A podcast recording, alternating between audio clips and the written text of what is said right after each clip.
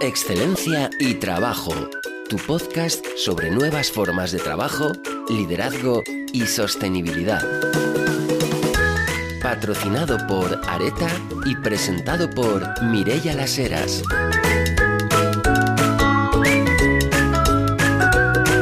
Bienvenidos a un nuevo capítulo de Excelencia y Trabajo. Hoy vamos a estar hablando de un apasionante tema como el del liderazgo y en concreto cómo ganar poder y qué hacer con él.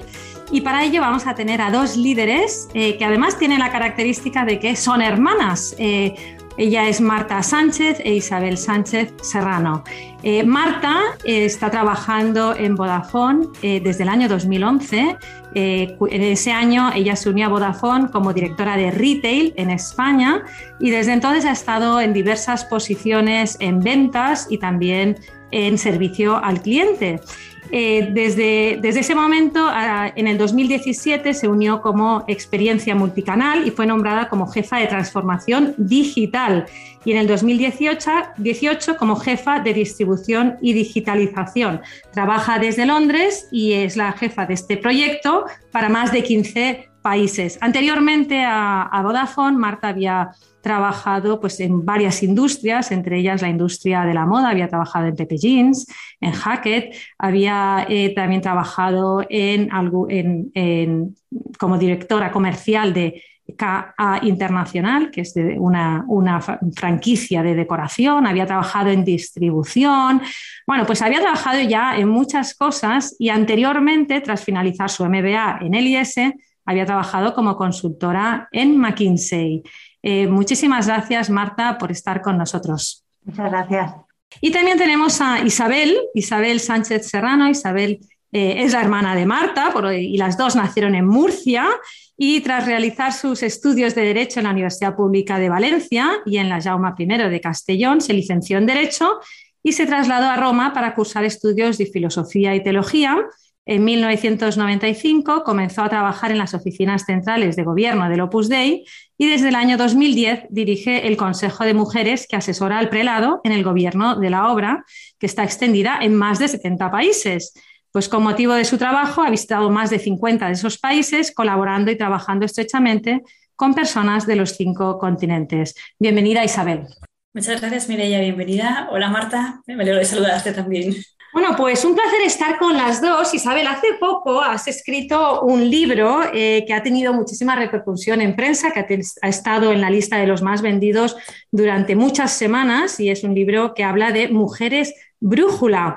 Y, en ese libro me hace mucha gracia porque en el primer capítulo hablas de una película que a ti te parece inspiradora y que es la película First Man, que habla sobre el, el hombre en la luna, el primer hombre que llega a la luna. Y hablas de dos facetas de Neil Armstrong. Hablas de, de una faceta que es quizás la más obvia, que es cuando está en la nave espacial, eh, y es una faceta, pues lógicamente, con tremendos desafíos, ¿verdad? Porque, porque, bueno, por lo visto, la tecnología que tenían en ese momento era mínima, era casi la que tendríamos ahora en una cafetera, ¿no?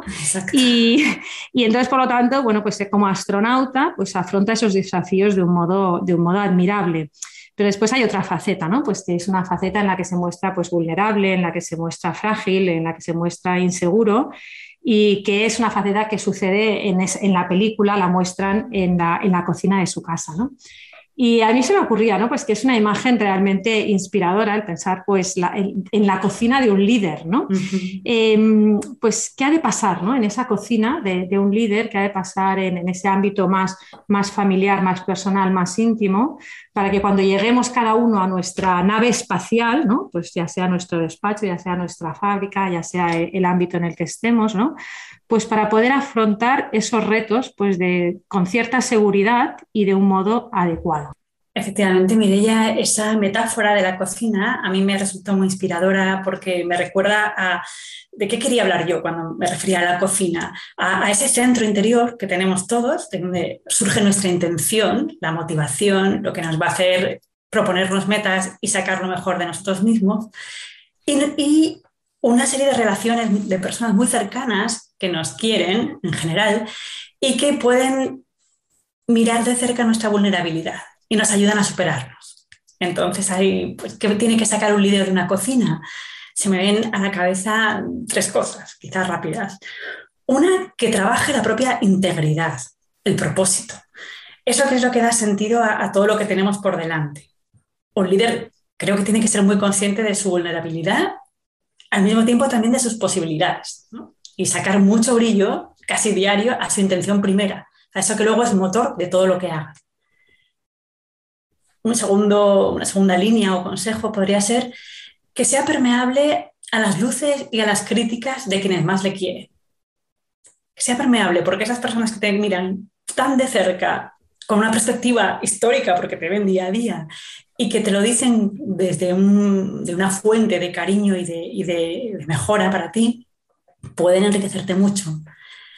Y por último, pensaba yo que refuerce, un líder tiene que reforzar mucho sus amores, para que sean de verdad el origen de los mejores actos que va a poder cometer, eh, los que va a poder hacer como líder incluso. Entonces yo creo que estos tres ámbitos podrían ser un, buen modo de salir fuerte de tu cocina.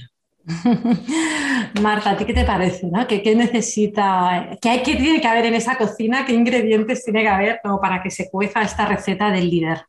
Es que es difícil aportar algo más, pero yo, creo que, me quedo con la parte esta de la autorreflexión, porque creo que es, muy relevante, ¿no? O sea, muchas veces em, conocerse bien a uno mismo es, es, para mí sería como en la primera faceta, ¿no? ¿Por qué? Porque si no uno se tiende a, autoengañar, porque puede generar inseguridades y resulta muy difícil conocerse a uno mismo si uno no tiene un diálogo con los demás. Y, la, y para mí el diálogo con los demás, pues en mi caso es mi familia, ¿no?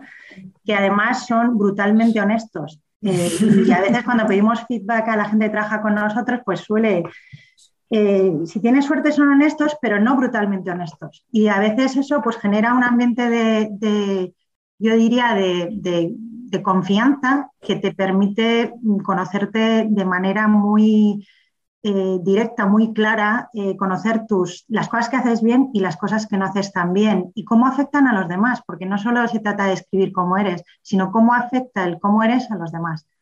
Hmm. Sí, yo me quedo con eso. Yo creo que la posibilidad de conocerte mejor para poder relacionarte mejor es lo que creo que es fundamental al, hilo de lo que estáis diciendo, las dos os referís a un mismo aspecto, quizás con, matices un poco distintos, ¿no? Pero el tema de, recibir esas críticas, ¿no? O esos, esas áreas de mejora, ¿no? O esas posibilidades.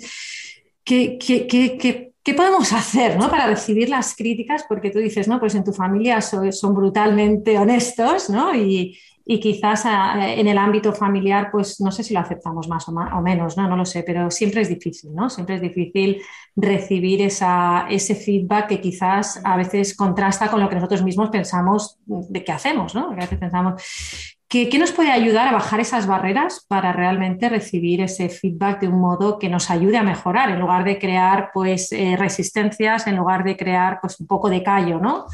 Isabel, ¿qué, qué se te ocurre? La verdad es que, Mireia, a mí siempre se me viene un lema a la cabeza, porque yo soy bastante tímida y al inicio mm, las críticas me, me, herían más, ¿no? me, me, situaban más en una posición de defensa o de intentar, eh, no sé, voy a, voy a decir autojustificarme quizá, pero llegó un momento en que pensé, experimenté la relación que hay entre verdad y libertad. Entonces me di cuenta que aceptar esas verdades, intentar ver las cosas como otros las ven, no personalizar en el sentido de llegar a una frustración personal, sino efectivamente encontrar áreas de mejora, sacar petróleo de donde tú a lo mejor no lo habías visto antes.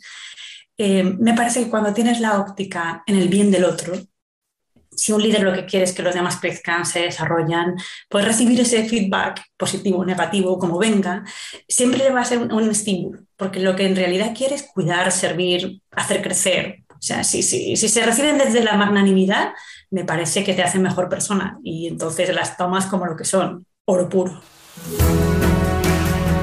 En Areta aportamos soluciones integrales de equipamiento de espacios a estudios de arquitectura, interioristas y diseñadores de interiores, para que puedan estar al día en diseño, innovación, tecnología y sostenibilidad para sus proyectos. En Areta hacemos fácil vuestro trabajo, siendo vuestro único interlocutor.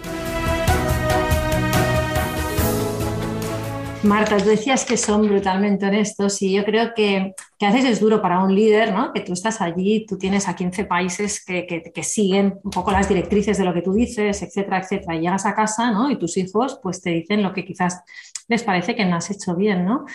¿Cómo asumir esto y cómo utilizarlo para ser mejor líder?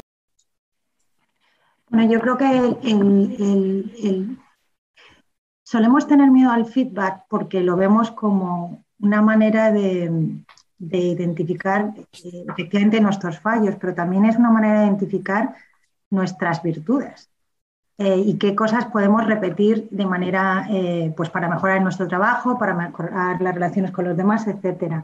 Yo creo que no hay, este concepto de la vulnerabilidad, el mostrarse vulnerable ante los demás. Es, yo creo que es el primer paso para ser capaz de aprender ¿no? y salir de nuestra área de confort y mejorar. Em, la, realidad es que yo creo que no es fácil y que, que uno tiene que estar abierto al, feedback, pero como oportunidad de mejora. Yo creo que em, ¿Por qué es más fácil en casa? Porque hay por medio cariño, ¿no? La gente no es, en mi casa, la gente es brutalmente honesta, termino la frase porque me quiere mucho, ¿no? Bueno, la realidad es que, bueno, e-, es extraño pensar que en un entorno laboral la gente te quiere mucho, pero bueno, la gente te admira, te respeta, eh, te dice las cosas porque quiere que mejoras, otros también te dicen las cosas porque quieren generar inseguridad, ¿no? Eso también pasa. Pero, pero yo creo que hay que quitarle un poco de hierro al asunto y hay que ser práctico, ¿no? Y al final el trabajo es parte de lo que somos, pero no nos define como personas. Y yo creo que eso es también, ah, por lo menos para mí en el trabajo, también intento pensar mucho así, ¿no? El feedback es parte de, de, de, lo que tengo que hacer. Tengo que recibir y tengo que dar feedback. Y cuanto más concreto, más honesto y valiente es, pues más puedo ayudar a mejorar a los otros y más me ayudan a mejorar a mí. Eh, y esto es una cuestión de entrenar, ¿no? De entrenarse a recibir el feedback. Eh, a mí me ha ido muy bien venirme a Londres porque la gente es bastante práctica y muy concreta cuando da feedback. Creo que hay que evitar, eh, hay que saber dar feedback y hay que saber recibirlo, ¿no? Y apoyarse en datos, en hacerlo muy fact-based, ¿no? Como dicen aquí, poner ejemplos, porque el objetivo último es es que la otra persona mejore, ¿no? Y que nosotros eh, también mejoremos, ¿no?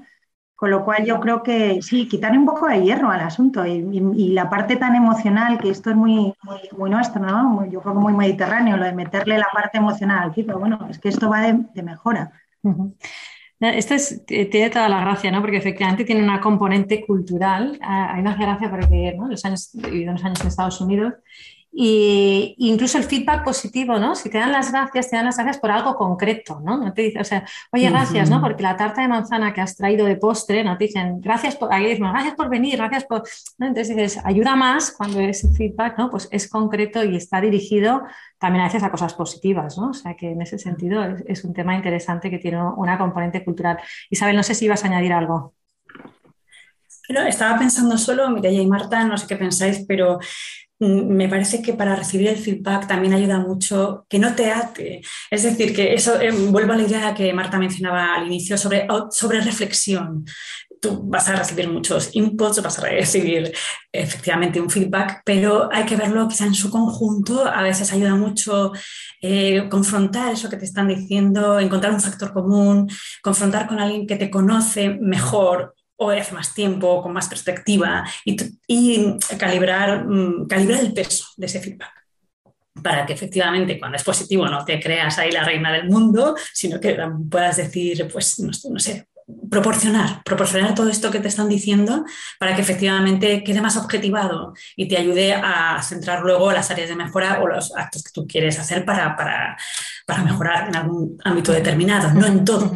Muy interesante, ¿no? O sea, realmente ver las cosas en su, en su proporción y en el conjunto, ¿no? De la, de la big picture, ¿no?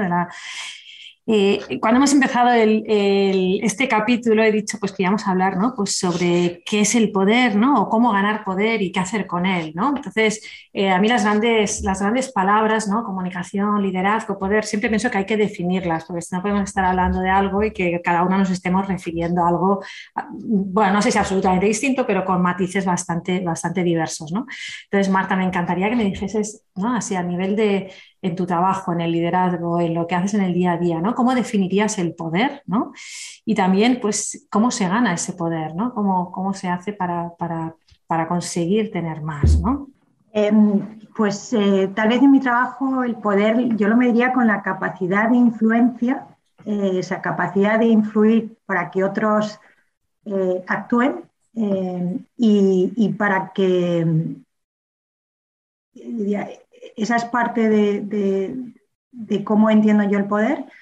Y luego la, capacidad de tener impacto, impacto en social, ¿no? Eh, ya, aunque, aunque, aunque trabajemos en una empresa, eh, todos perseguimos un propósito, ¿no? Para mí el poder es la capacidad de tener impacto en las personas que trabajan conmigo, eh, tener impacto en las sociedades en las que estamos presentes y, poder influir, influir, influir de manera eh, generando una visión común, ¿no? Y, para mí no va de yo crear aquí una visión y que la gente la siga, yo no creo en ese tipo de liderazgo y mucho menos ahora, en un mundo tan cambiante, eso eh, yo creo que es peligroso, ¿no? Y, no, yo no soy muy fan del líder visionario, ¿no? Yo creo que, creo, que somos entrenadores casi de un equipo y co-creamos visiones juntos y estamos muy atentos y escuchamos a lo que ellos ven, sobre todo cuando lo que estamos definiendo es una visión que es cross-país, ¿no? Las realidades de los países son muy distintas y al final tienes que ser muy flexible. con lo cual, ¿cómo entiendo yo el poder? Pues eso, como una capacidad de influencia, de co-creación con otros, de generar una visión común eh, y trasladar esa visión en un impacto real y medible.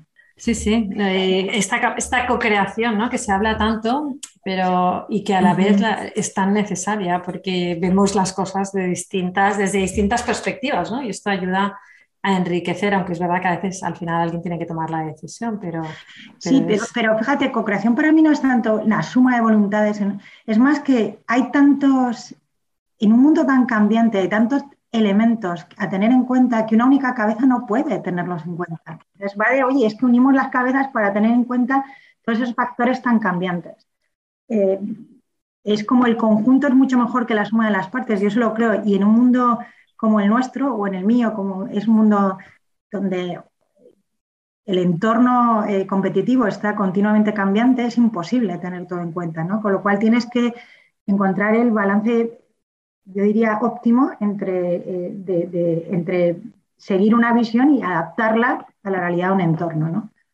Isabel, ¿qué, ¿qué, es para ti el poder ¿no? y cómo, cómo, conseguirlo, cómo hacer que ese poder vaya aumentando? ¿no? Coincido muchísimo con Marta, lo he definido igual. Quizá de un modo muy coloquial se puede decir que tener poder es hacer que las cosas pasen, ¿no? tener un, un cierto control sobre la actividad del grupo humano con el que estás, o algo así. Y efectivamente que eso revierta en un impacto ya extraorganizacional. Que, Pero bueno, mientras escuchaba a Marta hablar, me, me, venía a la cabeza que no todo el mundo creo que entiende el poder así puede entenderlo, entenderlo en el sentido de co-creación que ella decía. Me parece que esa capacidad de sacar de los demás lo mejor, su mejor visión, su mejor voluntad para que las cosas se vean desde todas las perspectivas y se lleguen a hacer, eso es, en cierto modo, tener un poder especial, el poder de un líder que se hace pues, con la experiencia que se hace con la competencia profesional, que se hace desde la integridad y desde la magnanimidad. Me, parece muy bonito lo que expone Marta y a veces difícil de hacer porque mm, es muy fácil caer en la, en la tentación de ser un líder visionario. Es decir, yo estoy viendo esto como es, o me estoy adelantando, y, y, poder contar con todo el mundo, saber que todos aportan, escuchar cada, cada una de las contribuciones, eso sí que creo que es un modo impresionante, pero diferente de lograr poder. Cuanto más aprendes de los demás, es que te, vas haciendo tú mucho mejor líder, vas creciendo como, como persona en tu entorno de trabajo. Sin embargo, eh, las dos, ¿no? Pues coincidís en esta, en esta faceta, ¿no? De que, bueno, pues hay que co-crear, hay que ser.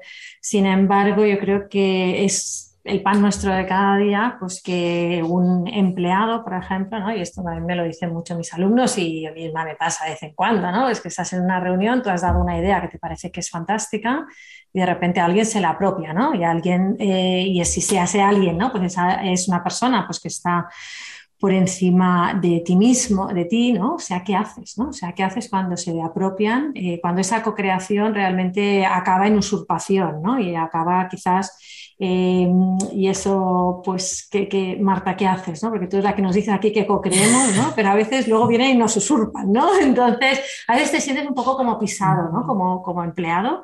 Eh, ¿Cuál sería quizás una estrategia o una, una, una receta para, para, sobrellevar esa situación? ¿O no hay que hacer nada? ¿O, o qué es lo que hacemos? ¿no?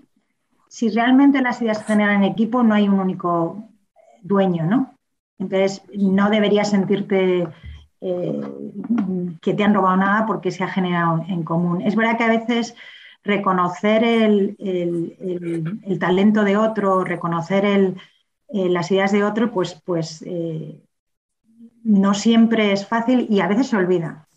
primero es, yo creo que no siempre es fruto de, una mala intención, sino simplemente del día a día, que, vamos muy rápido yo creo que hay que estar preparado. ¿eh? Esto va a pasar. y, la manera en la que, y, la, manera en la que la interpretemos, eso sí que depende de nosotros. Que pase o no pase, yo creo que no. Y tenemos que estar preparados. Ahora, ¿cómo interpretas tú eso? Si es realmente lo interpretas como un robo o no le das mayor importancia, es otro. Ahora, yo creo que tal vez para mí la diferencia está en si ese tipo de actitud, que es bastante, eh, pues no es de fair play, ¿no? Eh, repercute en algo negativo para mi equipo o para mí profesionalmente, ¿no? Eh, y ahí, pues a lo mejor eh, hay que tomar ciertos riesgos, ¿no? Y, hay maneras de hacer ver que tú eres el dueño de la idea o que eres la persona, ¿no? Entre otras cosas, si eres el dueño de la idea, probablemente tendrás mucho detalle sobre el tema. Entonces, se pueden buscar ocasiones para, bueno, para, dejar claro que, que, la idea viene de tu equipo, pero honestamente a mí yo por lo menos en mi día a día no le doy mucha importancia, eh, solo cuando el tema impacta en reconocer la labor de mi equipo. Ahí sí que, eh, porque además creo que como manager es mi labor, o sea, es parte de mi obligación que se reconozca el esfuerzo. Es un tema de reconocer el mérito de manera justa, pero creo que esto va a pasar.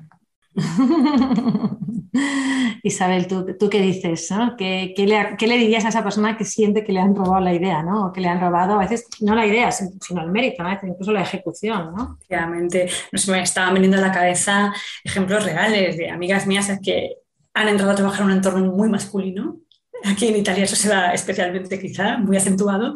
Y en las primeras, es un ingeniero, y en las primeras reuniones o, bueno, proyectos de trabajo, a menudo le robaban la idea. el jefe exponía la idea como si fuera suya sin mencionarla a ella. Entonces, bueno, eso fue como, como dice Marta, también hay un poco de actitud personal de cómo te lo tomas, pero cuando hablábamos siempre le intentaba decir, oye, celebra tu logro, la idea es tuya, ¿no? Sigue pensando nuevas ideas. Esto para ti misma es una celebración, tú sabes que lo has conseguido.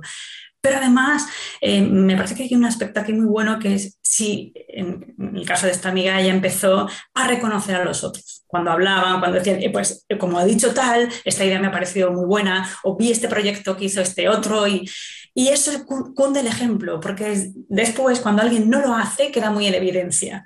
Y quedan en evidencia esos líderes que parece que piensan que el poder es poseer entonces, por eso quieren acaparar, acaparan ideas, acaparan proyectos, acaparan puestos, porque piensan que cuanto más tengan, mejor líderes o más reconocidos van a ser. Y se equivocan. Se equivocan porque creo que tiene poco que ver la autoridad y el respeto que un líder genera con esa usurpación de lo que, de lo que es de otro. Pues, eh, ese es el problema, ¿no? que quizás el poder muchas veces ha entendido como acaparación, ¿no? pues ya sea pues, de méritos o ya sea también económicamente, ¿no? que lógicamente pues, también, también es importante, pero eh, las dos habéis hablado sobre un aspecto muy interesante del trabajo actual y siempre, ¿no? pero que creo que se ha puesto más eh, quizás en evidencia o más patente en los últimos tiempos, que es el tema del sentido, del propósito. ¿no? En tu libro, Isabel, de hecho dices ¿no? pues que necesitamos encontrar el sentido de la vida, porque eso nos da seguridad y confianza, ¿no? Haces esta, esta afirmación y pienso que en los últimos meses eh, se ha hablado especialmente del propósito y de hecho se habla incluso pues, de muchas personas que están dejando el mundo laboral o el mundo, eh, el, trabajo que tenían en, ese, en un momento eh, concreto, pues porque realmente desean tener, tener un trabajo que tenga propósito. Em, claro, yo a la vez trabajo con muchos alumnos muy jóvenes, ¿no? Y, a veces ves que buscan el propósito pues, en hacer un voluntariado, en irse al sudeste asiático, no, sabes mucho si por la experiencia eh, mochilera o por, por, lo que puedan ayudar, ¿no? Em, pero, pero mi pregunta es, ¿no? O sea, el, propósito se descubre, el propósito se construye, el propósito se inventa. ¿Qué, ¿Qué, hacemos para encontrar el propósito? Porque realmente parece que es un tema que es de mucha relevancia, que tiene muchas consecuencias positivas, pero a la vez tampoco está muy claro ¿no? que cómo, cómo descubrirlo, cómo construirlo o cómo, o cómo inventarlo. ¿no? sé si nos podéis dar, eh, Isabel, si, si quieres, eh, nos das alguna pista y luego así Marta construye sobre eso. Muy bien. La verdad, Mireia, te agradezco la pregunta porque sigue ahí rondando en mi mente si el propósito se descubre, se construye. Mm, yo creo haber llegado por ahora, por el momento al menos, a la conclusión de que el propósito, el sentido del trabajo se encuentra, se, descubre. y descubres como una fuente. Em, lo que da sentido al trabajo al final es el impacto positivo del que hablaba Marta antes, el impacto positivo en el mundo en que nos ha tocado vivir. Pero cuál sea ese impacto. A veces nos podemos equivocar al valorar el impacto. Estamos diciendo, a lo mejor le estoy dando mucho valor a un impacto que considero positivo y con el paso del tiempo descubro que ni era tal el impacto ni era tan positivo como yo pensaba. Esto, eh, y en ese sentido sí que creo que una vez encontrado tu fuente de sentido es cuando puedes construir nuevas vías para el propósito o, o reinventarlo. Pero pensaba, bueno, por lo menos en mi caso, yo creo que una fuente, una fuente clara de sentido del trabajo para mí, me parece que puede ser muy permanente, es el cuidado, el cuidado de las personas con las que trabajas, eh, que, estén efectivamente tratadas como personas. Antes decía Marta, el trabajo no nos define como personas, es una, una, un área enorme que nos va haciendo, si Dios quiere, mejores, pero no nos define como personas. Entonces, cuidar a esos trabajadores en su integridad, Em, cuidar el que sepan que aportan a otros, esos individualmente. Todo eso, todo este tema del cuidado de la persona y del planeta, para mí es una gran fuente de sentido. Luego, ¿cómo se consigue? ¿Cómo se impacta? ¿En qué medida tú realizas esto? Pues dependerá, porque como decíamos antes, el mundo es muy cambiante, las oportunidades son muy variadas y tenemos desafíos por todas partes. Marta, el propósito lo, descubrimos. es que mi hermana es súper trascendente, entonces yo voy a decir algo mucho más. Eh, eh, pero mira, yo estaba pensando a esta pregunta, ¿no? Decía lo del sentido del trabajo. Pues yo, yo pensaba, vale, ¿cuándo, qué, en mi experiencia personal, ¿cuándo no le he visto sentido a mi trabajo? ¿no? a lo mejor le, soy capaz de contestar, contestar al revés. ¿Cuándo, pasa que, te sientes súper estresado, que no ves sentido, que, no sabes por qué te levantas cada mañana? Yo creo que eso pasa cuando, cuando hay cierta fricción entre, o, una fricción importante entre lo que somos como personas, eh, lo que creemos, ¿no? los valores que nos mueven y lo que hacemos. Entonces, cuando hay una fricción que no se puede gestionar, cuando somos incapaces de conectar esas tres cosas, uno se siente perdido y, y además piensas, ¿no? El sacrificio o lo que estoy haciendo no merece la pena, ¿no? Entonces, ¿cómo? Tu pregunta, yo creo que el sentido para mí se redescubre y a veces hay que, y hay que, y hay que hacerlo de manera, mm, yo diría, casi metódica, porque, porque uno no está siempre igual de motivado. Y, creo que hay que establecer, ¿no? Y por eso el tema, vuelvo siempre al tema este de la autorreflexión, porque es fundamental, porque uno tiene que, que, recordarse por qué está aquí cada día, ¿no? Y está aquí desde una visión más amplia. ¿no? Yo estoy aquí eh, por mi familia, estoy aquí porque soy curiosa, porque pienso que mi trabajo tiene impacto. ¿no? Y al final eso es una mezcla de muchas cosas, eh, ¿no? de lo que a mí me mueve, de mis motivaciones más eh, íntimas, mías, y las tengo que tener claras, porque si no las tengo claras me dejo llevar por la corriente. ¿no? A veces no, yo estoy aquí porque quiero llegar a ser no sé qué, porque parece que es lo que toca. No, yo estoy aquí porque tengo unas motivaciones que son mías. Eh, yo estoy contenta porque este trabajo me permite eh, ser respetuosa con mis valores y mis valores son míos, no, los, puedo, eh, no, los puedo adaptar a una empresa. ¿no? Es, la empresa puede respetar mis valores o no, pero mis valores son míos. Y luego yo estoy aquí porque creo que puedo tener impacto y estoy de acuerdo con, con, con Isabel. ¿no? Al final la gente, yo creo que todo el mundo queremos tener un sentido, estamos aquí para algo, ¿no? Pues uno más relevante que, eh, o tal vez más visibles que otros, pero todos queremos tener un sentido. Yo creo que el conectar estas tres cosas, intentar que no haya fricción y el, y el meterle a reflexión de manera metódica, ¿no? Cada año, pues cuando estás, cuando te toca la evolución anual, ¿no? Entonces, pues solemos evaluarnos muy basado en los, en los hechos, qué, qué, qué delivery he hecho este año, ¿no? bueno, qué delivery has hecho este año y luego cómo estas tres cosas siguen siendo consistentes, ¿no? Porque, porque esto, como ¿no? no nos vamos a jubilar en el corto plazo, ¿no? Tenemos carreras súper largas, con lo cual el sentido, yo, creo que va a ir cambiando. Y, como la importancia que le damos a las tres cosas o nuestra interpretación de lo que somos, de lo que nos mueve, también va a ir cambiando. Y creo que es bueno, además, eh, verbalizarlo, ¿no? Esto es interesante, ¿no? Porque yo creo que también es un acto de madurez, ¿no? Darse cuenta que, el sentido del trabajo y no como aferrarse, es que este era mi sueño, pero era el sueño de cuando tenías 22 años, ¿no? O sea, es que eso tiene que evolucionar y de hecho no es una, no es una debilidad, ¿no? El hecho de que ahora pienses que eso ya no tiene tanto sentido, porque realmente lo que sería inmaduro es seguir persiguiendo algo que tenía sentido a los 22, a los 25, a los 35, pero quizás no en otra, en otra etapa vital, ¿no? Eh, habéis hablado las dos de vulnerabilidad, ¿no? O sea, las dos habéis utilizado esta palabra que ya me parece pues, muy, muy bonita, muy llena de sentido, pero a la vez también muy difícil de interpretar y de, y de conocer, pues quizás en todas sus facetas. Y, y me gustaría hablar sobre una faceta muy específica, en concreto, Isabel, me gustaría preguntarte, porque eh, tú en las redes sociales has compartido pues, que has pasado pues, por una enfermedad eh, pues, relativamente grave, o que podría haber sido pues, pues, relativamente grave. ¿no? Y, y, cuando nos sentimos vulnerables, y especialmente ¿no? pues algo que ataca tanto pues, nuestra identidad de quién somos, ¿no? pues que quizás pues, no sabemos cómo va a seguir evolucionando. Eh, cómo, cómo, seguirle, cómo, seguir ¿no? pues teniendo esa, esa, seguridad pues en el liderazgo que llevas en el día a día, ¿no? cómo no perder esa seguridad, eh, cómo seguirle encontrando sentido al trabajo o cambia el sentido del trabajo a través de una experiencia como esta, ¿no? ¿Qué, nos puedes compartir? Os puedo compartir una, bueno, la verdad que para mí la enfermedad que, que tengo aún, soy definida paciente, soy una paciente, pues ha supuesto sobre todo muchas cosas, pero un, gran aprendizaje. Y en el tema del trabajo, un aprendizaje más vital, yo me he hecho un manual que se llama las 6P.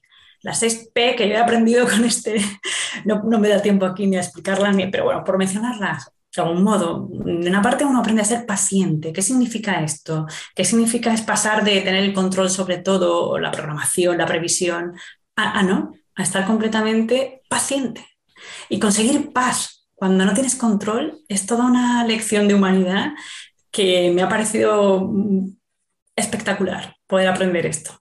Pacificarme yo y pacificar a los demás cuando no teníamos nada bajo control. No sé si el día siguiente o este día mismo o por la tarde voy a estar en las mismas condiciones que ahora. No sé si afrontar algo que me va a llevar muchas horas porque no sé si voy a durar dos o tres con lucidez. Mantener ahí paz, en ti misma y en todo el equipo, que gracias también a la ayuda de todas, eso ha podido ser así. O sea, la primera P de paciente, luego profesión fue la otra. Al inicio me, me, resultaba caótico todo lo que se tenía que hacer, la cantidad de recetas, de, de visitas médicas, de análisis, hasta que me lo tomé como parte de la profesión. Dije, no, a ver, esto requiere una agenda y esto requiere llevar eh, tú misma el control de todo lo que te van pidiendo los médicos, es conocer a fondo qué te está pasando y por qué te proponen algo, toda esa profesionalidad. de repente me convertí en que estaba siendo compatible dos profesiones, la que ya tenía y la de enferma. Y a partir de ahí disfruté muchísimo. En realidad las P's más fuertes han sido personas. Cuando te pasa algo así, en el que no sabes cuánto horizonte tienes por delante, pues lo que dices es, lo que tengo aquí de importante son las personas, las que me circundan, mi familia, mis amigos, y eso ha sido impactante. Cómo uno valora cada gesto, cada llamada, cada, bueno, cada persona. De repente cambia las prioridades en ese sentido. La otra P es proactividad, porque te dan ganas de ser paciente en el mal sentido, que que me pasen cosas. Yo aquí esperar a ver qué pasa. Y dices, no, de eso nada. O sea, yo proactiva, ¿no? A ver qué me puedo proponer, qué voy a hacer.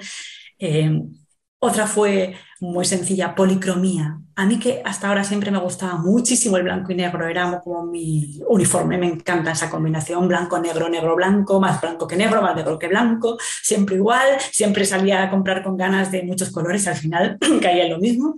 Pues ahora la verdad es que me ha dado como una explosión de color, pero no me refiero a la vestimenta, me ha dado una policromía en que aprecias mucho la variedad de las personas, de las opiniones, de los dolores estos meses cuando tenía que ir al hospital y veía tanta gente con tantas penas diferentes, con tantos amores diferentes, con tantas ilusiones diferentes, me ha hecho ver un mundo mucho más policromo que me he traído luego al trabajo, para estar muy atenta a las diferencias, ¿no? las gamas entre las personas. Y por último, como no, mi P es providencia que te hace, pues, pues gracias a Dios yo tengo una fe y creo en Dios y me parece que está siendo un regalo suyo. Y, pero bueno, no, no se la por descontado. Es, es, creo que cultivar el sentido de que, de que estás siendo cuidado, conducido, amado por alguien, pase lo que pase, eso también te da mucha seguridad y fuerza para el trabajo, para poder delegar, para poder dejar en otros, para, para saber que, bueno, que ahí estás con lo que te, Dios te ha mandado. Pero bueno, yo no soy el ejemplo, ¿eh? En el libro cuento el ejemplo de una emprendedora italiana que se llama Tiziana Bernardis, que también sufrió una enfermedad y lo que me gustó muchísimo de ella es que al volver al trabajo lo primero que hizo fue censar en mi empresa cuántas personas han sufrido una enfermedad, cuántas han vuelto al trabajo en estas condiciones, que parece que tú vuelves con un 100%, pero no. Y ella se puso a tomar medidas. Pues, ¿Qué puedo hacer cuando alguien enferma para mantenerlo conectado, para que no pierda su, su actualización profesional, qué puede hacer cuando vuelva, no le podemos pedir 100%, habrá que ir de modo gradual. Esto es lo que me gustaría aprender, que de todas estas heridas de la vulnerabilidad pues salgan medidas que hagan mejor mi entorno, para mí misma, pero sobre todo para los demás también. Perdón, me extendí. Viste que tocaste un tema vital. No, sé qué estaba pensando Marta, pero casi me está dando envidia, no sé. No, no, no, un momento, un momento. Una cosa es una cosa y otra otra.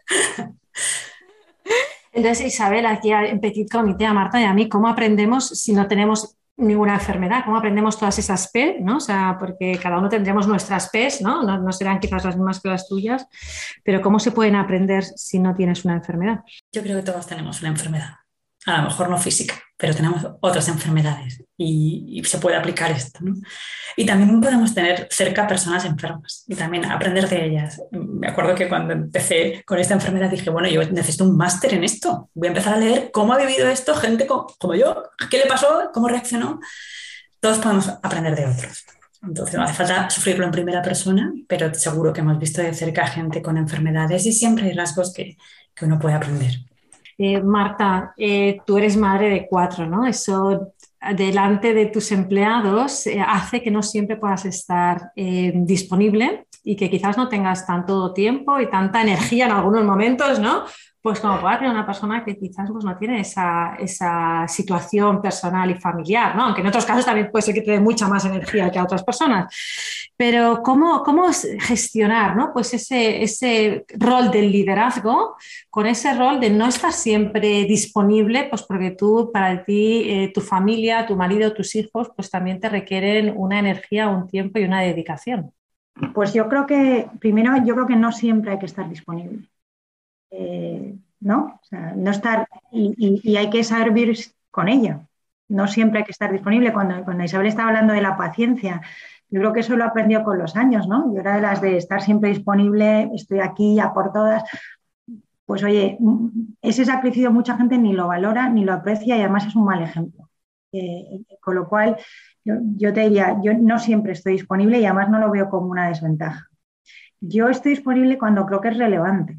Y, yo creo que aquí la, tal vez el, no sé, el kit de la cuestión sea saber cuándo es relevante estar disponible.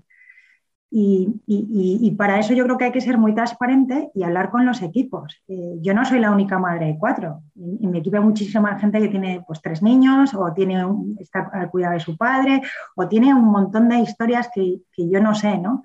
Entonces, eh, ahí tiene, adquiere mucho más sentido la palabra equipo yo creo que hay que ser transparente y compartirlo. Eh, y es difícil. Yo creo que hay que ser abierto, decir lo que... También creo que hay que conocerse bien en cómo te gusta gestionar a ti y cómo le gusta a tu equipo ser gestionado y cómo le gusta a tu jefe ser gestionado, porque esto va de gestionar hacia arriba y hacia abajo, ¿no? Y, yo ahí intento ser transparente. Eh, es verdad que, bueno, eh, el nivel de dedicación de cada uno es muy diferente y no siempre, y no siempre está ligado a cuánta gente tenemos que, eh, no sé, qué depende de nosotros. Hay mucha gente que tiene unos hobbies que son también muy demandantes de tiempo, ¿no? Entonces, al final, para mí es establecer o definir bien cuáles son las reglas del juego con el equipo que trabaja contigo directamente, con tu jefe, ser abierto, eh, ser también muy, muy consciente de la situación en la que estás viviendo, la situación de la compañía. O sea, no, siempre exige el, mismo nivel de dedicación. Hay, momentos que son muy críticos. Yo estoy en un sector que es súper demandante, pero no siempre eh, demanda el mismo nivel de esfuerzo. ¿no? Y, luego reconocer también que somos humanos y hay veces que uno no tiene tantas fuerzas y, yo a veces, eh, a mí eso me ha costado mucho, ¿no? Pero yo ahora con mi equipo hay veces que es que, pues oye, me he levantado menos despierta me cuesta mucho hacer un, pues tener una discusión muy profunda en este momento, ¿no? Pues hay veces, de insistir, insistir, a veces lo digo, ¿no? Y, intento estar un poco atenta porque esto nos pasa a todos, ¿no?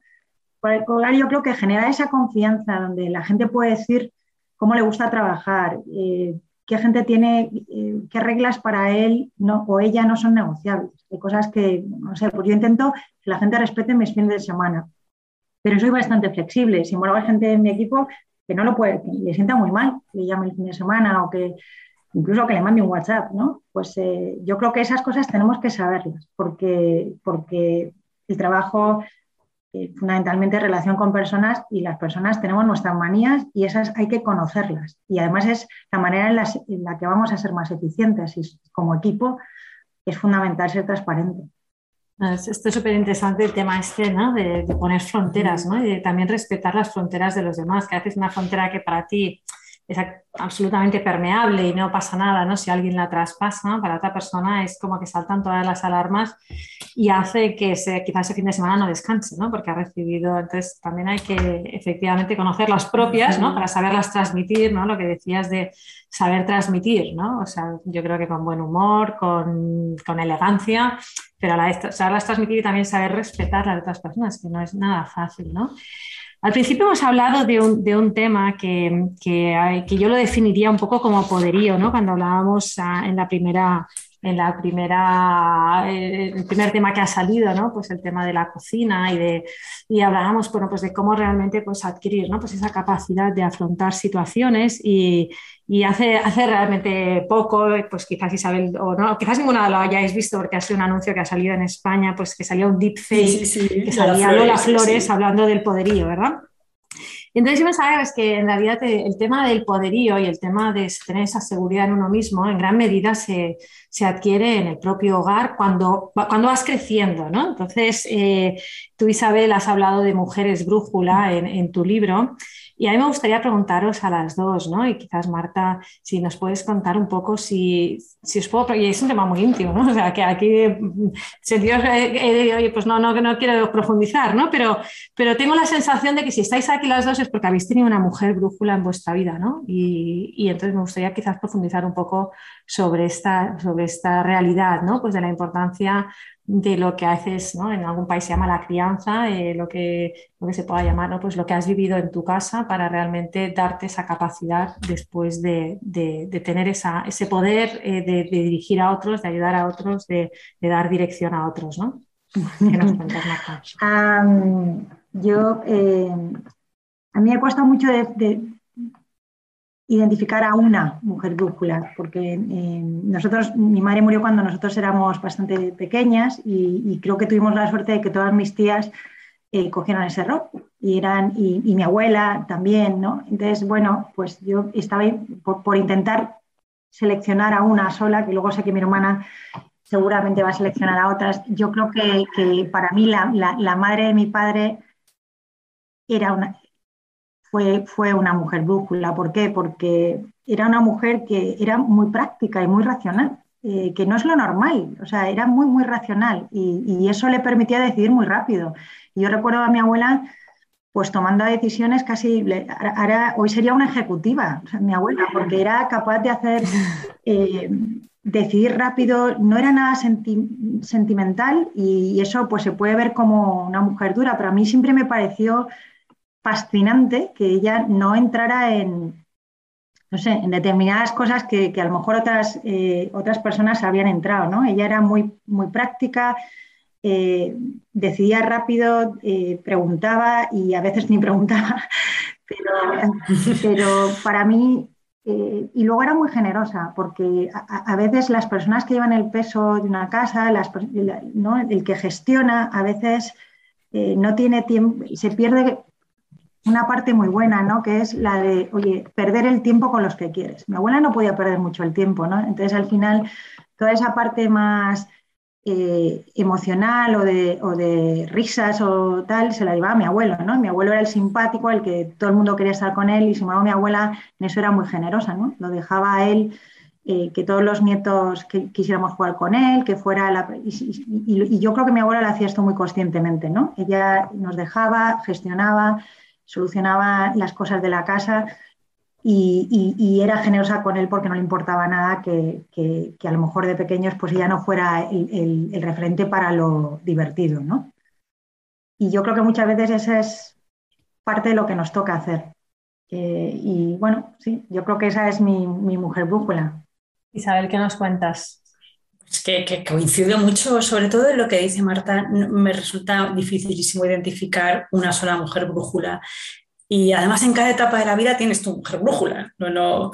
Entonces, mm, la verdad es que voy a hablar de un hombre brújula. Mi hermana ha hablado de, de mi abuela, cosa que totalmente suscribo, y de todo, y la otra abuela también, pero bueno, de, la paterna. Eh, sin embargo, yo también pienso que mi padre ha sido en parte madre y padre, ha sido una persona que nos ha educado con muchísima libertad y magnanimidad.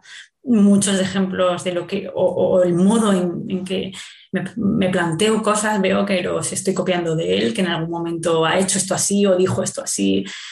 Eh, bueno, para mí, eh, digamos que es un padre-madre brújula, sin duda.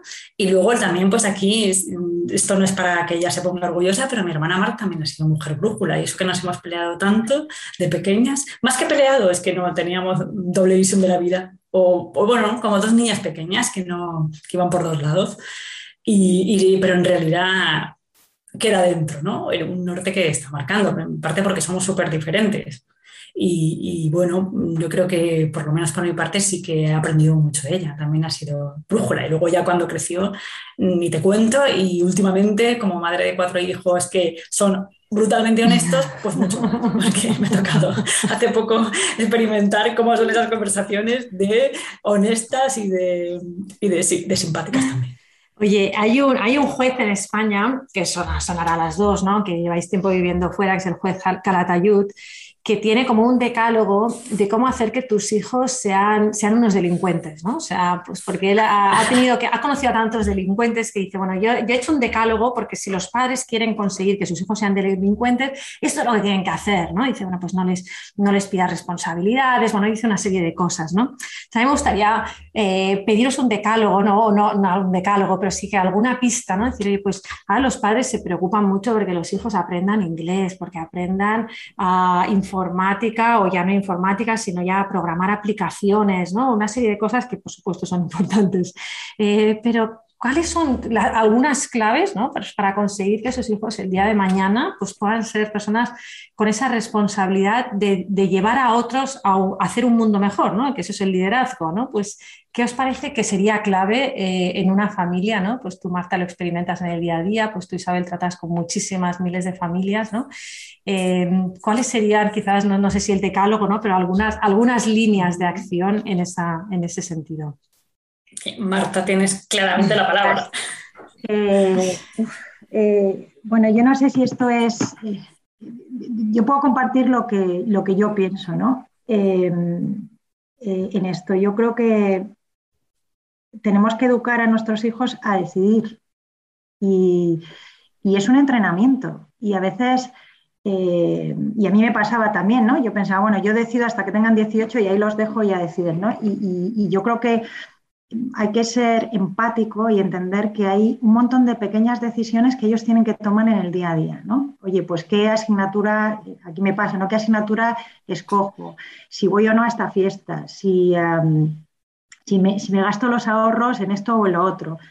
Y a, medida que ellos van creciendo, esas pequeñas decisiones que tienen que tomar son más relevantes para su vida, ¿no? Entonces, uno tiene la tendencia natural de tomar esas decisiones por ellos, ¿no?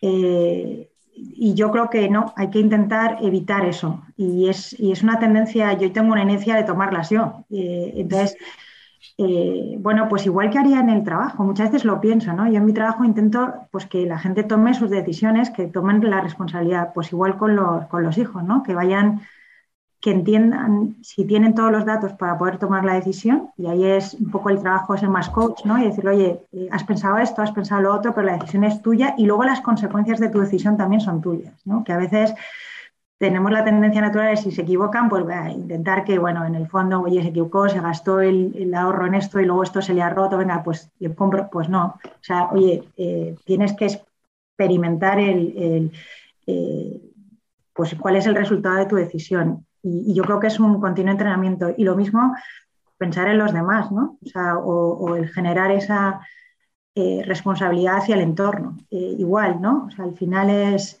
yo creo que hay que intentar ayudarles, pero no hacer las cosas por ellos y luego ser muy consciente de qué momento están, que a veces se nos olvida, a mí se me olvida mucho, ¿no?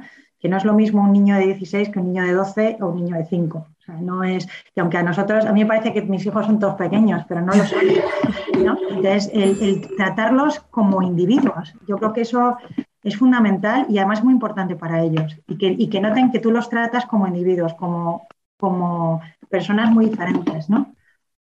Yo creo que eso es, es fundamental. Yo no tengo otros tips, excepto escucharles, que me cuesta mucho, eh, pero, pero que es, fundamental. Eh, si, hay algún tip que yo puedo dar es cállate.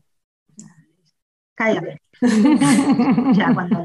nos cuesta muchísimo, tenemos, no tenemos tiempo y, la realidad es que tal vez a mí un amigo me lo dijo en una cena que una casa me dijo, oye, déjalos hablar y, y lo pienso mucho porque, porque es que es lo mejor que podemos hacer, escucharles.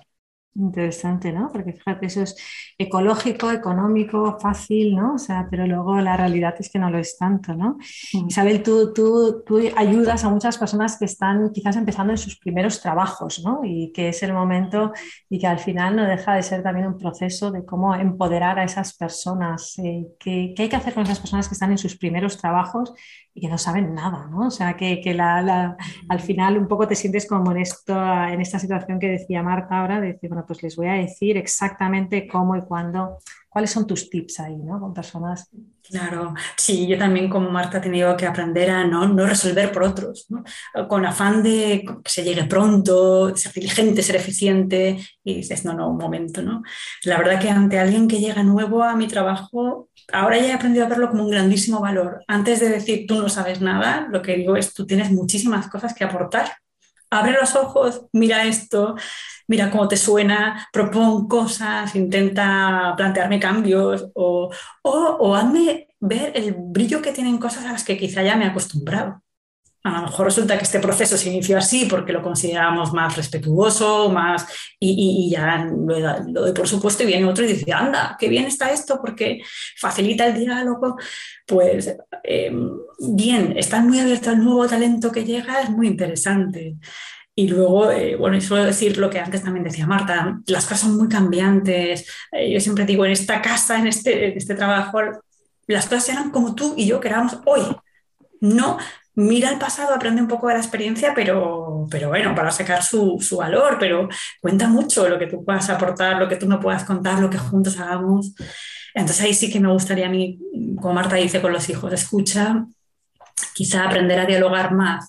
Yo creo que esto, si en la familia se tiene un buen diálogo, es verdad, escuchar, eh, también transmitir. Y aquí, pensando también en todo lo del sentido del trabajo, para gente que se incorpora a, este, pues, a, este trabajo donde, donde yo estoy, también he aprendido que no es tan fácil comunicar la visión si tú no la explicitas un poco, si tú no vas diciendo, mira, esto se hace así porque queremos salvaguardar esto De modo que al final la persona se puede quedar con el valor y a lo mejor encontrará mejores expresiones y mejores caminos, pero tienes que compartir lo que es un verdadero valor.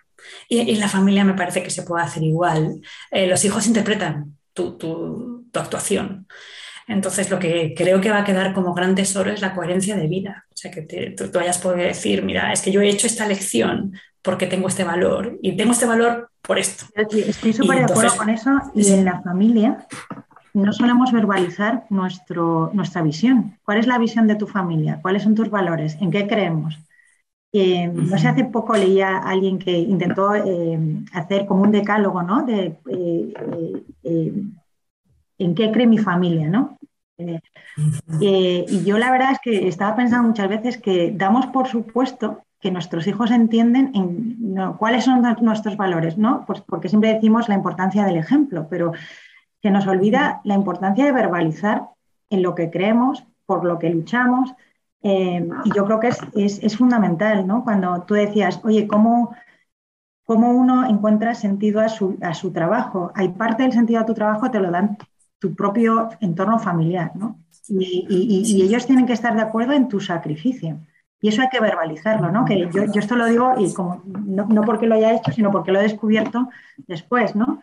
Pero es cierto, hay veces que pensamos, pues para mí venirme, dejar a España, ¿no? Eso no es una decisión que puedes tomar uno solo. Y, por, y tienes que explicar por qué lo haces, qué es lo bueno o qué cosas crees que puede traer bueno para la familia, ya no solo para mí personalmente o profesionalmente, sino como familia. ¿Por qué estamos haciendo esto? ¿no? Porque cuando las cosas vienen malas, o cuando los primeros, ¿no? El, el primer año, ¿no? Donde, donde tú pasas por cosas que son duras, siempre hay que recordarse por qué tomamos esta decisión. Pues yo creo que en la vida es igual, ¿no? ¿Por qué creemos lo que creemos y verbalizarlo? Y eso hay gente que es más metódica que otra, pero yo creo que está muy bien eh, casi tener tu decálogo, ¿no? El decálogo de mi familia, en lo que creemos. Nosotros no lo hacíamos, pero teníamos mucho tiempo con nuestras familias, ¿no? Eh, y hoy ese tiempo no es tan, eso es súper preciado hoy, con lo cual hoy verbalizar yo creo que es incluso más, más relevante, ¿no? Muy interesante, ¿no? Este, explicitar las cosas, quizás no hace falta repetirlas machaconamente, ¿no? Pero que sí que, haya como una, una, claridad, porque como decíamos antes, hay palabras que pueden ser muy grandes o cosas que, pueden, que se pueden interpretar de muchas maneras y a veces hay que ayudar a interpretar, ¿no? Hay que ayudar a entender, como decías, pues qué hay detrás de una, de una decisión, ¿no? Pues que en algún momento puede comportar eh, pues dificultades o incomodidades o, entonces hay que entender por qué, ¿no? En qué dirección vamos, es muy interesante. Em, antes, hace uno, yo como sabéis, ¿no? me dedico muchísimo a investigar y a trabajar y he estado en otros en temas de trabajo familiar, ¿no? Y entonces a, mí me parece que un gran reto que tenemos socialmente, eh, pues por supuesto es el cuidado de los hijos, ¿no? Pero quizás más es el cuidado de los mayores, ¿no? Estamos en, una sociedad que envejece, en una sociedad en la que vivimos muchísimos más años eh, y que muchos, una gran parte de esos años, pues eh, no somos autónomos, ¿no? Pues hay enfermedades crónicas, hay enfermedades que hacen que necesitemos de, la ayuda de los demás. Pues yo en concreto tuve la suerte, pues a lo mejor, pues de tener a mi tía abuela en casa, luego mi abuela, luego la otra abuela, o sea, que yo fue un desfile, ¿no? Em, y con lo cual, bueno, pues eso lo he experimentado muy de cerca, pero veo que es algo que quizás ahora como sociedad, pues no es tan habitual. Y, sin embargo, liderazgo y cuidado van muy ligados, ¿no? Entonces, eh, me gustaría quizás, eh, no sé, que, que, saber un poco qué opináis sobre qué ganaríamos si cuidásemos más de las personas mayores. Estamos resolviéndolo pues, con sistemas sociales, estamos eh, resolviéndolo con ayudas, estamos resolviéndolo incluso con robots, desafortunadamente estamos resolviéndolo incluso con leyes que van en contra de la vida.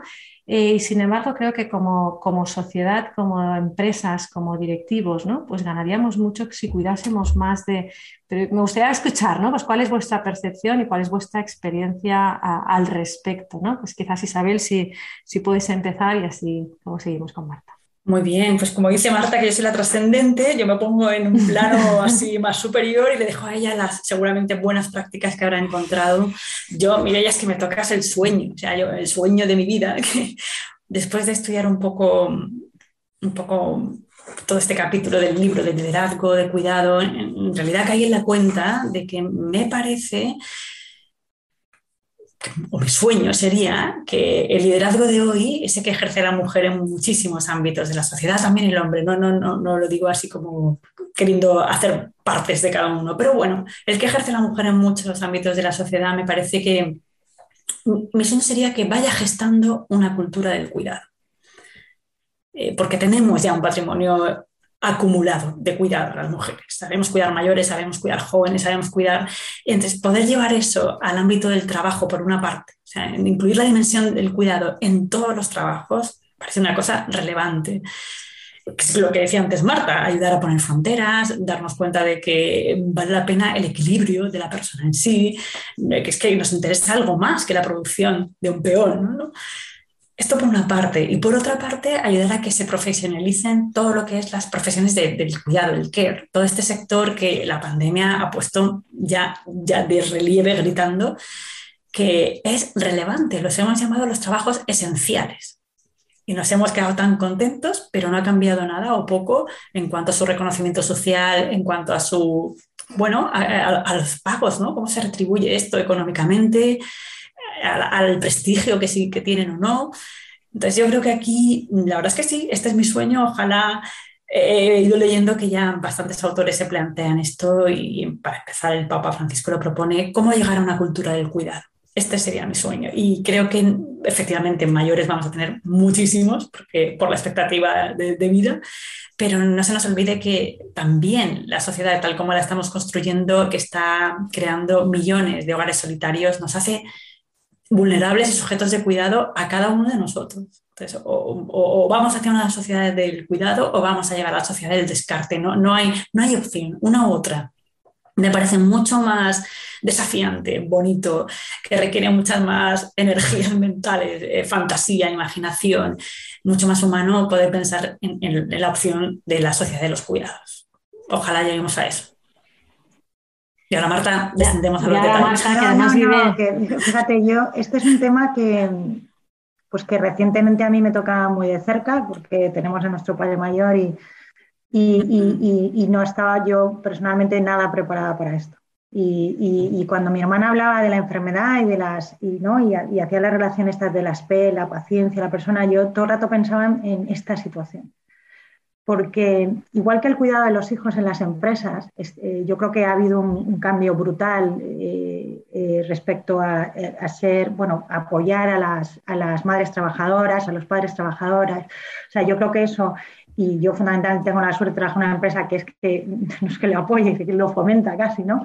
Y, pues, pues este tema de cuidar a, personas mayores o a personas dependientes no es tan visible y, ahí te sientes mucho más solo y piensas además que, bueno, no sé, que tal vez por lo que sea, pues no tienes tanto apoyo, eh, no es un tema tan público, ni hay políticas tan claras. Eh, y ahí, pues, no sé, yo creo que al, final a, las personas que trabajamos en compañías, eh, pues que son sensibles, ¿no? Yo siempre pienso, el tema del propósito en las compañías hoy está muy de moda, ¿no? Y, queremos generar un propósito eh, porque queremos establecer vínculos más eh, eh, duraderos con nuestros, con, nuestros consumidores, queremos establecer vínculos duraderos con nuestros trabajadores. Yo creo que no hay vínculo más importante y más emocional que ayudar a una persona en los momentos de debilidad. Y tener una política clara sobre cómo, cómo ayudar o cómo, apoyar a las familias y, familias en el sentido amplio, ¿no? Cómo cuidamos a nuestros mayores y ser eh, muy claros sobre cuál es la política de la compañía, yo creo que es, es una oportunidad clarísima. Eh, y yo creo que, personalmente, yo creo que la manera en la que cada uno de nosotros puede ayudar, porque yo no, yo no, yo no tengo esa capacidad de llegar a tanta gente, pero sí que puedo dar ejemplo y sí que puedo hablar sobre esto y puedo comentar con mi equipo lo, difícil que me resulta y puedo pedir ayuda y puedo hablar con mi compañía de, oye, ¿cómo hacemos que esto sea más fácil para, y hacerlo más compatible con trabajos de responsabilidad? ¿no? Eh, yo creo que lo único bueno que he visto en la pandemia es el trabajo desde casa, que hace esto muchísimo más fácil. A, mí me lo ha hecho. Yo he podido irme y he podido trabajar desde España algunas semanas y, y cuidar de mi padre y eso eh, a mí me hace eh, mucho más fan de mi compañía hoy. eh, porque lo ha entendido, porque me ha ayudado y porque no ha puesto ni media pega, ¿no? Entonces, bueno, pues en lo práctico, ¿no?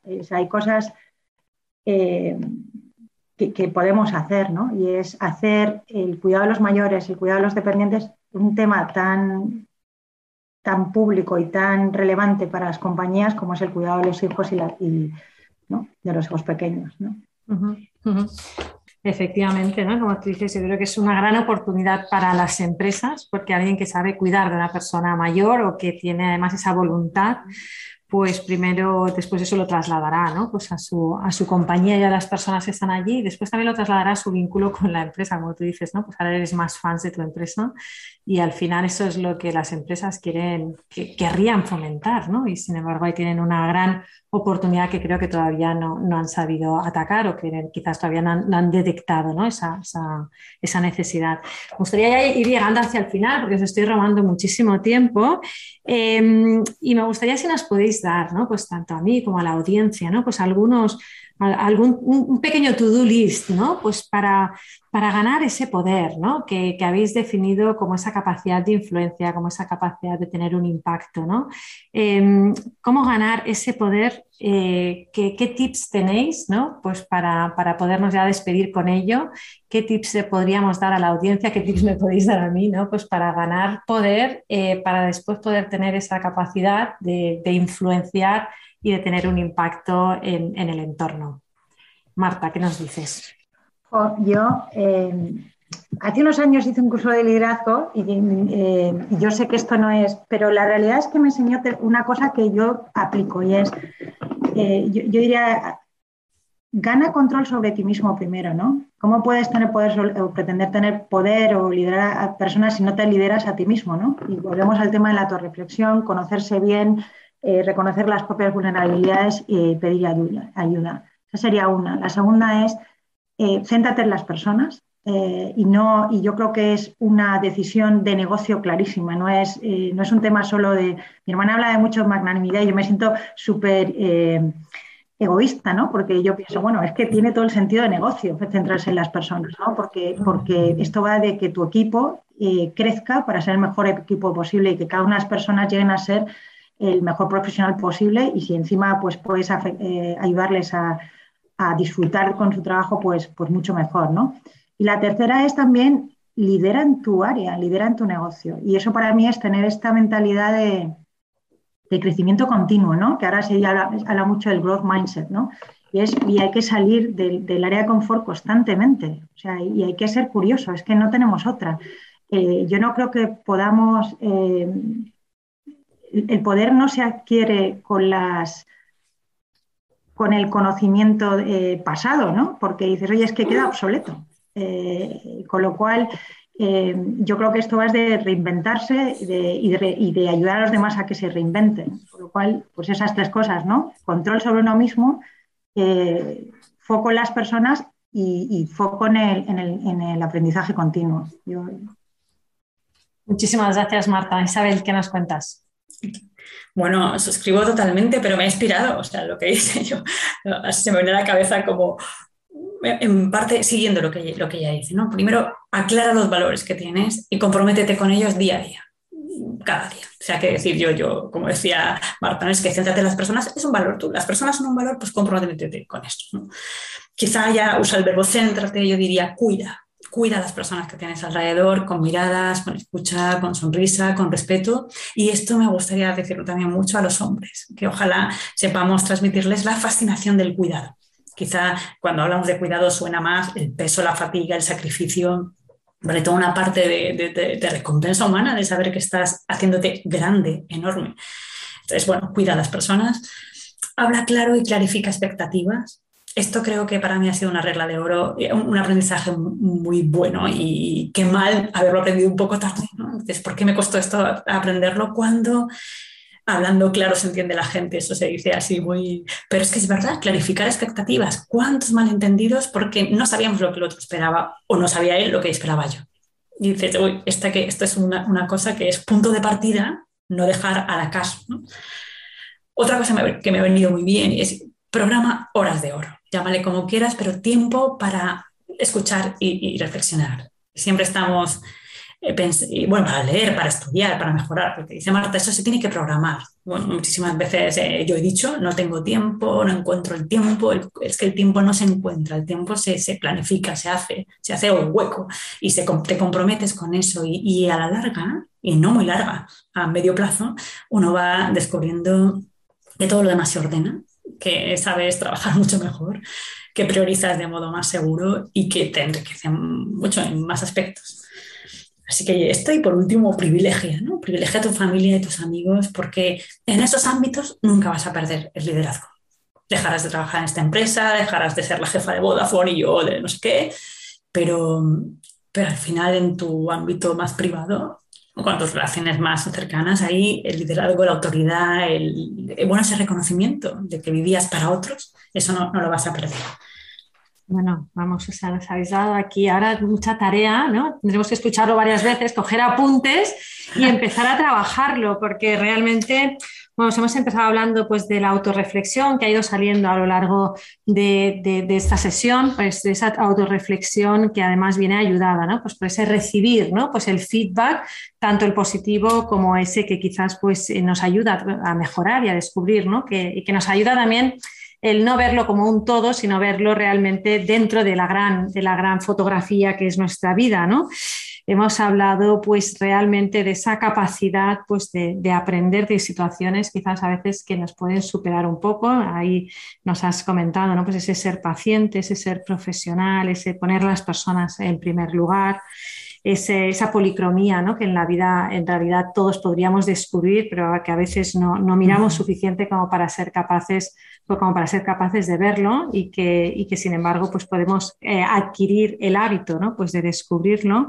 Hemos hablado de esa educación de los hijos y de esas personas más jóvenes y de esas personas quizás no tan jóvenes, pero que todos podemos seguir aprendiendo, ese ayudar a decidir y quizás ese me, me ha encantado ¿no? pues este, este consejo tan fácil pero tan difícil a la vez, que es callar para poder escuchar, porque no, aunque a veces tenemos esa, decimos, ¿no? Y sabemos que no es verdad, ¿no? Que, podemos escuchar mientras hablamos, pero todos sabemos que no es cierto, ¿no? Entonces, eh, dejar de autoengañarnos y, empezar a, cerrar la boca para, escuchar, para poder descubrir eh, los valores, para poder descubrir el bien en otras personas. Hemos hablado de explicitar los valores y explicitar las metas, pues para ese verbalizar, pues para que los demás descubran la coherencia, para que los demás puedan aprender también de esa coherencia, no porque enseñemos nada, sino porque pues vamos eh, dando ejemplo, ¿no? Y ese explicitar puede puede ayudar, ¿no? Bueno, hemos hablado de muchísimos temas y ahora nos queda, ahora nos queda esa reflexión, así que muchísimas gracias Marta, muchísimas gracias, Isabel por haber compartido. Gracias a ti, gracias Mireia, que has llevado esto de un modo que si no nos hubiéramos puesto las dos a hablar al mismo tiempo, ¿no? Se podría haber pasado. era lo más probable, la verdad, pero... Gracias, gracias. La verdad es que hemos, yo he aprendido mucho, muchas gracias. qué bien, qué bien. Pues muchísimas gracias y hasta pronto a nuestros oyentes.